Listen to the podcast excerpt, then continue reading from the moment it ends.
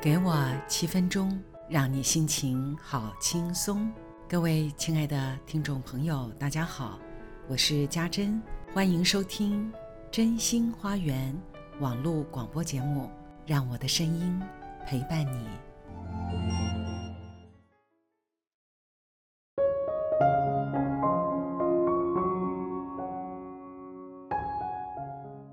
孤独是一种流行病吗？因为疫情的关系，很多人常常会谈到孤独这个话题。孤独有时候会让人觉得是一种享受，是一种非常安静的感觉，可以跟自己好好的相处。但是，也有很多人非常害怕孤独。当一个人的时候，忍不住的坐立不安，东想西想的，就想要做点什么才能够安心。在很多年前，有一个新闻，英国的首相文翠珊针对孤独这个社会现象，新任命了一位叫做克劳奇。来出任首位的孤独事务大臣。英国红十字会的资料显示，在全国六千五百多万人口中，估计有超过九百万人经常感觉到孤独，分别是在退休、生离死别的时刻出现，影响到各个年龄层。文翠山，他希望所有人。能够采取行动，解决这些族群在面对孤独但没有倾诉对象的处境。于是，他提出建议，促成此次任命的基金会是纪念已故的在野工党国会议员考克斯。他在2016年脱欧公投前，竟然遭人当街开枪击毙。生前一直致力打击孤独。孤独是一种流行病吗？孤独必须用打击的心态来面对吗？当我看到这则新闻，我有两种心情：一个是英国政府竟然如此的重视孤独对国人身心健康的影响。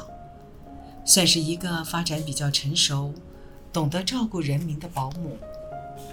若国民没有健康、没有好的身心，就没有热情动力面对生活，甚至于会制造疾病和社会问题，影响到国家的发展。但是，孤独什么时候成为一种必须打击的目标？听起来就像恐怖分子，因为它侵略心灵，让人身心失调，所以必须打击。那位被击毙的考克斯，一生致力打击孤独。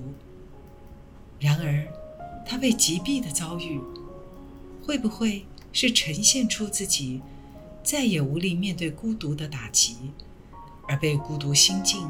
制造的外境所击毙了，听起来好像绕口令似的。但是，外境不就是内境的显化吗？假如没有了解孤独究竟是怎么来的，就会把它当成像恐怖分子一样，需要警戒，需要对抗。一个国家只是去对峙孤独。却没有思索，孤独究竟是什么？为什么孤独会伤人，成为一种病？为什么有这么高比例的人口活在孤独的恐惧之中？这样还不能称为真正的成熟。我思考着，我们已经来到了必须自我面对的时代。当世界……因为手机的发明，一切都讲求效率、速度。